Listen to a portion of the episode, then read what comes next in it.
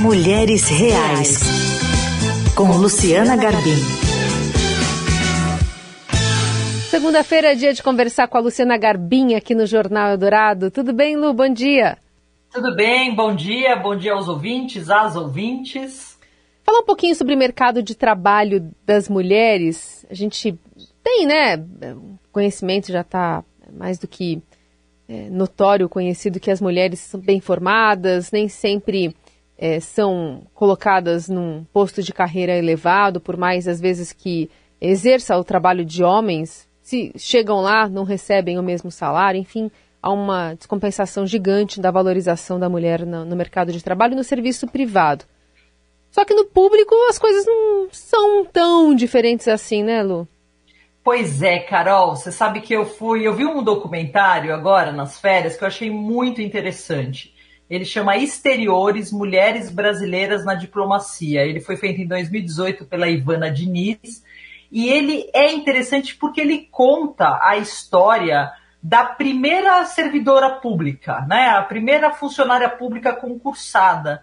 Ela se chamava Maria José de Castro Rebelo e ela era uma diplomata.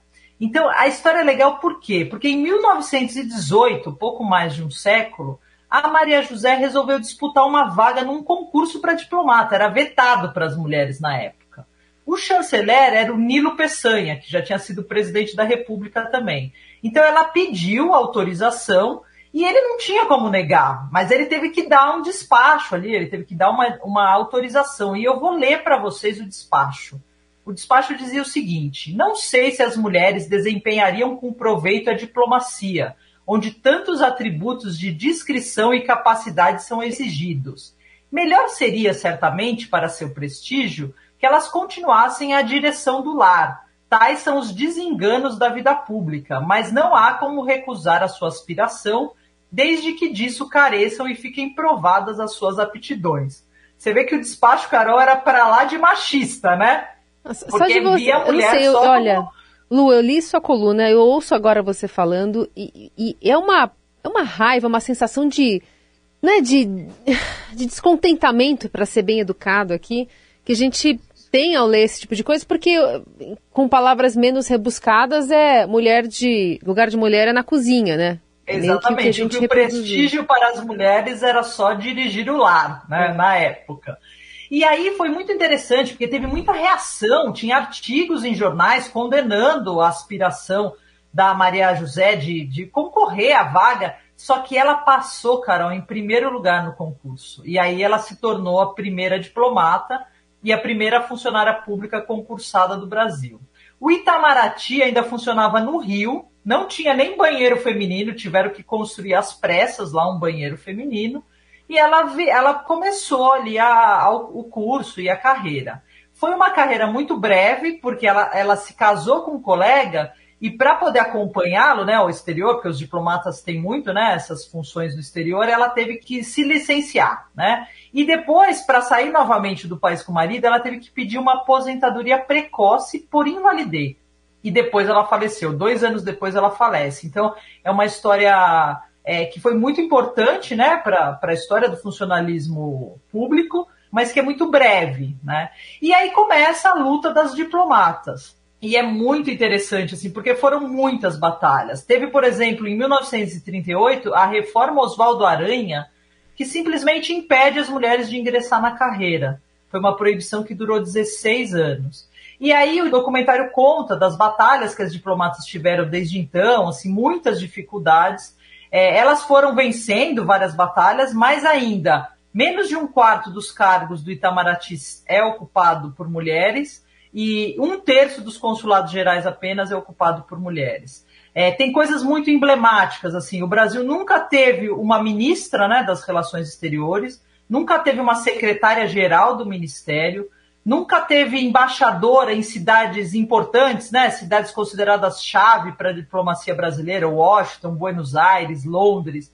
Em geral, as promoções de diplomatas brasileiras, quando acontecem, são sempre em menor número, né, do que as de homens, e quando acontecem é para ir para países da América Central, países da África. Geralmente esses países que são considerados mais importantes, né, nas relações exteriores, não ficam com mulheres, né?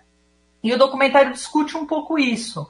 É, o que, que esse domínio do terno e da gravata significa para o país? Né? É, é, interessante por isso. Assim, o que, as, o que as profissionais dizem, as embaixadoras dizem, é que muitas vezes você tem mulheres muito bem preparadas que estariam mais bem preparadas para aquela função, para aquele cargo, e que acabam sendo preteridas por homens muitas vezes menos preparados. Né? Então, eu acho que é uma discussão interessante porque mostra que essa batalha que a gente tem no ambiente corporativo, nas empresas, também se reproduz no serviço público. Ô, ô Lu, mas você vê, né? Até para ter um banheiro, né? Era um lugar que, assim, era um reduto, né? Que acho que não tinha como a Maria José não, não ocupar o cargo, porque ela teve que ser muito boa para passar em primeiro, né? Porque é isso, se você é, resvala um pouquinho e passa em outro lugar, não, não, não, seja muito claro e evidente esse tipo de posição que ela alcançou, por acaso, nesse exemplo que você está trazendo, é, não é possível chegar lá, né? É, a, a pessoa pode, pode, ficar no caminho. Então, é, é para chegar lá, você tem que ser excepcional, né? É sempre essa a tônica para se vencer barreiras e, e conseguir um, um cargo importante, pelo menos na diplomacia brasileira. E tem é, uma tendência de que isso melhore, mas vai demorar, não? Então, essa é uma discussão que o documentário também faz, porque é, é com, com, com, o desenvolvimento, com a entrada das mulheres no mercado, né, com essa questão do empoderamento feminino, é quase inevitável. Tem, por exemplo, a embaixadora Irene Vidagala, ela fala no, no documentário, é quase inevitável que as mulheres ocuparão esses postos em algum momento, mas a questão é em quanto tempo, né? E até lá o país vai perder, porque você às vezes pode ter uma pessoa que é muito, que está muito bem e que poderia representar muito melhor o país e que poderia desempenhar muito melhor o país e que acaba sendo preterida porque é mulher, né? Então, é uma discussão muito boa. Eu acho que, que tem outra embaixadora que fala assim, as mulheres, isso a gente vê em outras profissões também. Muitas vezes as mulheres têm que mostrar dez vezes o mérito dela, dez vezes a capacidade dela, hum. dez vezes mais que um homem para poder ocupar uma posição, né? Então, tem que mostrar dez vezes mais que é competente, tem que trabalhar dez horas mais, tem que fazer dez vezes o melhor papel para muitas vezes chegar no mesmo lugar, né? Que um homem, às vezes, não tão engajado, um homem não tão preparado já, já, já consegue ali, porque, porque o sistema favorece, né? Então, isso é o que mostra esse documentário. Acho que é interessante da gente assistir, da gente refletir também sobre outras profissões. Engolir dez vezes mais sapos também, né? Muitas vezes sim. Para se chegar lá. Bem interessante. Eu vou repetir aqui o nome Exteriores Mulheres Brasileiras na Diplomacia. Vale colocar na listinha aí de é, filmes, né, documentários para se ver nesse ano de 2022. Tem no YouTube, dá para ver gratuitamente. É bem interessante, assim, é bem interessante até para a gente poder é, discutir, refletir com os homens, né? É, e, e, e, concluir que essa luta das brasileiras, né, contra desigualdades hierárquicas, ela se repete em vários cenários, né, independente da profissão.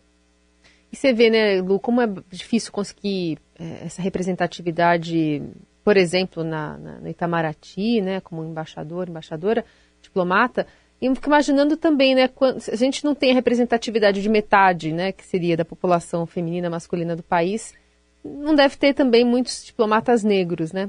Entra tudo Ah, sim, é. Né? esse, esse documentário também fala disso, né? É, tem até uma entrevista com uma, com uma diplomata negra. É, é, uma, é uma entrada recente, né? Então conta um pouco a história da primeira diplomata, que até já faleceu.